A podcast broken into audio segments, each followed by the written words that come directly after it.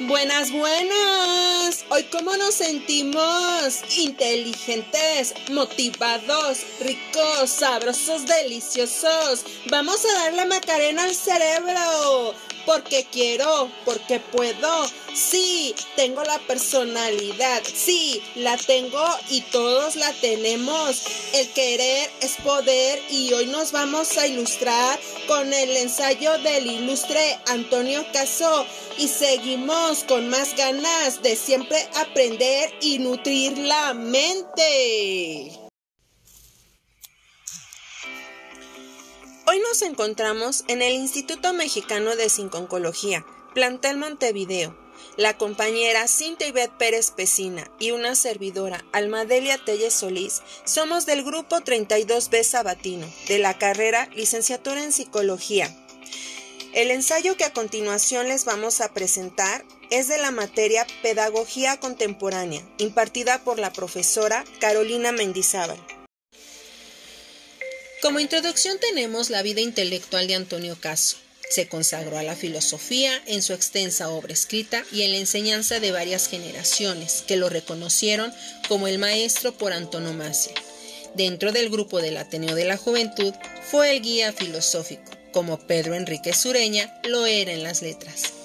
Entre las escenas más nobles en la historia de nuestra cultura cuentan aquellas nocturnas lecturas colectivas de los diálogos platónicos que por 1910 hacía el grupo en casa del maestro Caso, mientras que en el país comenzaba a arder la revolución. Desde entonces, en que escribía su ensayo sobre la filosofía moral de don Eugenio M. de Hostos y pronunciaba las conferencias que liquidaron la vigencia del positivismo, doctrina oficial del porfiriato y descubrían para los nuevos pensadores el mundo del espiritualismo. Hasta su último libro y su última cátedra, Caso fue el suscitador constante de inquietudes filosóficas, el expositor y divulgador de elocuencia legendaria y sobre todo el maestro de las lecciones esenciales de moral, intelectual y de conciencia nacional. Para combatir las hegemonias dogmáticas en la enseñanza universitaria de ciertas modas filosóficas como el positivismo, el marxismo, el neotomismo y el neocantismo y ciertas confusiones históricas. Antonio Caso sostuvo 11 polémicas que fueron muy sonadas y leídas en el Diario Universal, principalmente. En su andar, poco después se les unirían presencias decisivas, como Alfonso Reyes y José Vasconcelos. Disuelta la revista al año siguiente y alentados por Pedro Enrique Sureña, fundaron el Ateneo de la Juventud, cuya labor cultural se dirigiría a combatir las limitaciones de la corriente positivista en México. Esta lucha de los ateneístas llevará a Reyes, Caso y Enrique Sureña a fundar en 1912 la Universidad Popular a fin de fomentar la cultura en el proletariado. El Ateneo se disolvió en 1914, pero su labor no fue en vano. La Escuela Nacional Preparatoria adoptaría poco después un plan de estudios con las humanidades como materias obligatorias. En 1915, Caso ocupó la dirección de esta institución y comenzó una serie de conferencias sobre el cristianismo en la Universidad Popular. Desde joven y hasta poco antes de su muerte, se dedicó al magisterio, explicando las cátedras de filosofía, ética, lógica, estética, filosofía de la histeria y sociología en las escuelas preparatorias de jurisprudencia y de altos estudios, hoy Facultad de Filosofía y Letras de la Universidad Nacional Autónoma de México. Su influencia en las aulas por más de 30 años fue muy saludable. Puso a sus discípulos al corriente de todas las doctrinas, sin imponerles un sistema filosófico. Fue el primero en dar a conocer el intuicionismo filosófico de Bergson, la tesis de Spengler, la fenomenología de Husserl, el neotismo de Maritain y el existencialismo y el historicismo de Ditley.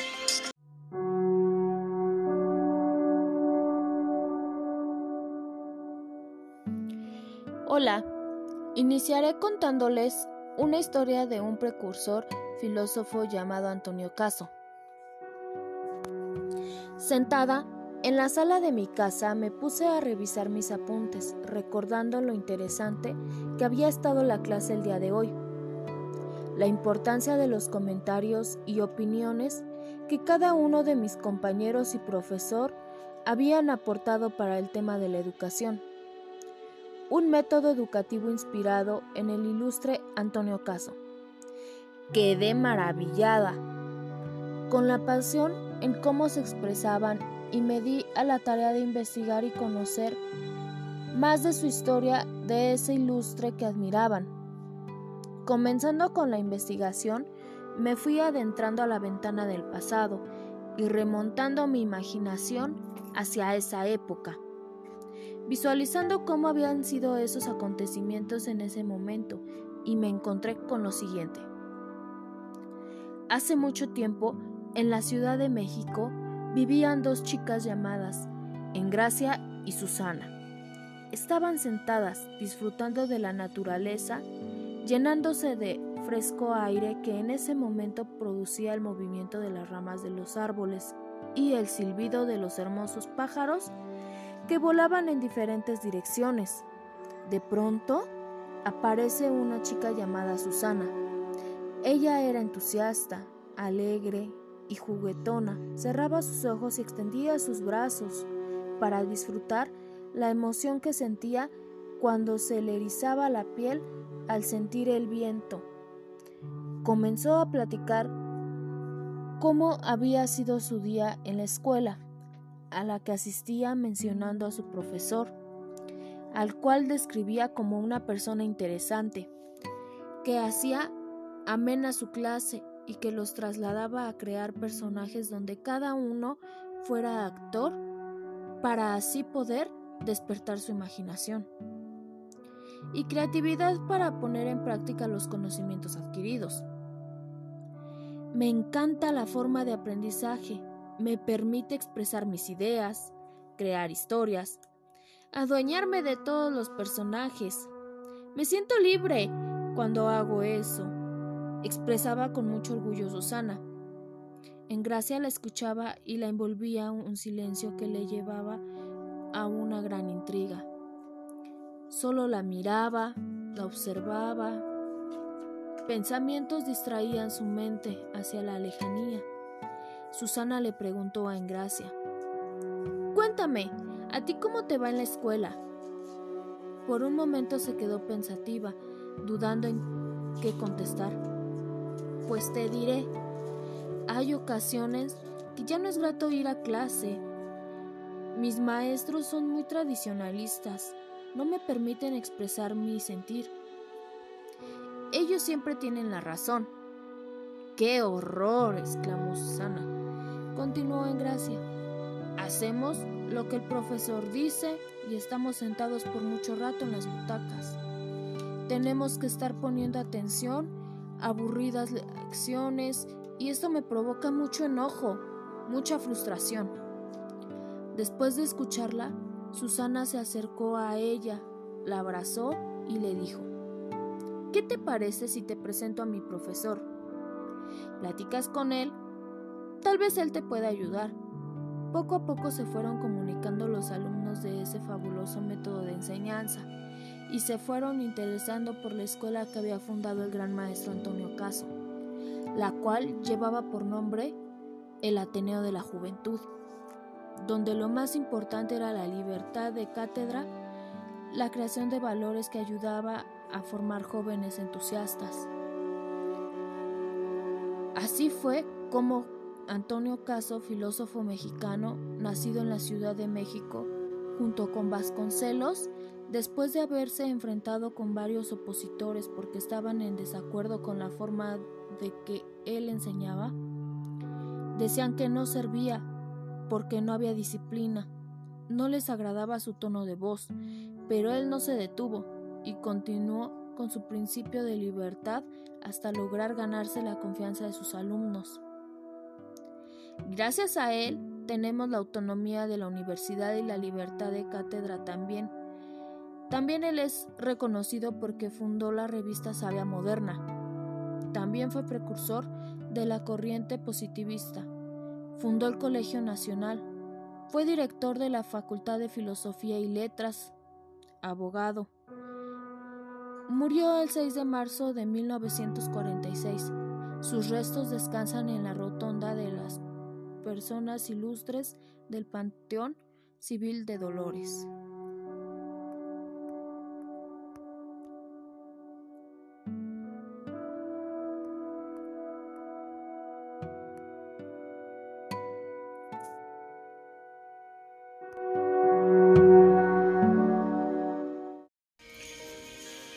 En conclusión, dentro del campo filosófico, su aportación más importante fue su doctrina espiritualista, que él resumía en la idea de la existencia como economía, como desinterés y como caridad.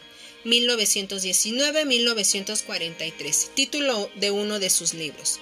La conceptualización multilateral es más necesaria aún, si cabe tratándose de doctrinas que como las profesadas por el maestro Caso no se dejan apresar dentro de las coordenadas de un sistema unitario. Su perseverancia y constancia en la búsqueda de la verdad, siempre insaciable, la simpatía ejemplar a su deber de exponer el pensamiento de todos los filósofos con entusiasmo, dio como resultado una obra de antropología filosófica integral, una sistematización intelectual por sus contribuciones y sus brillantes ideas, se inserta en la vida filosófica mexicana. Uno de los grandes problemas que reconoció fue que nuestra sociedad está impregnada de ignorancia, por lo que siempre atribuía al ser que no fuese preparado para ser formalmente un hombre. En consecuencia, consideró que hombre es aquel que se forma por su inteligencia y sus actos positivos. Es fuerza que vivifica, que unifica y que permanece. Además retroalimenta, conoce, expresa y expone sus ideas para ser más fuerte y relevante ante sus semejantes. Un buen hombre es quien se sacrifica para evitar el dolor de sus semejantes. Debemos poseer todos los datos y elementos, así como las características que nos permitan ser hombres íntegros en la dicha y en la adversidad, porque el que no se sacrifica, según Antonio Caso, no entiende el mundo total e ignora que la base fundamental del desarrollo integral de la persona son la vida y el bien común. Antonio Caso, Pedro Enríquez Ureña, Alfonso Reyes y José Vasconcelos, tal vez ellos no tuvieron presente el alcance que sus acciones juveniles provocarían en la cultura de México.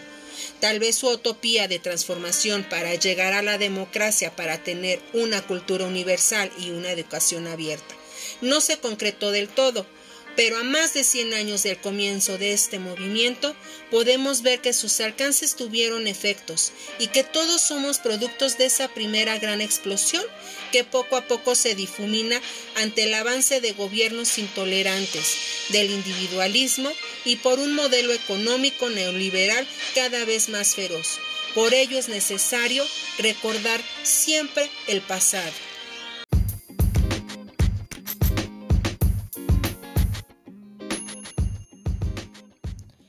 Esperemos que haya sido de su agrado y útil para su aprendizaje. Nos vemos en el siguiente podcast. No se olviden de comer frutas y verduras y retroalimentar la mente y el corazón. Namaste.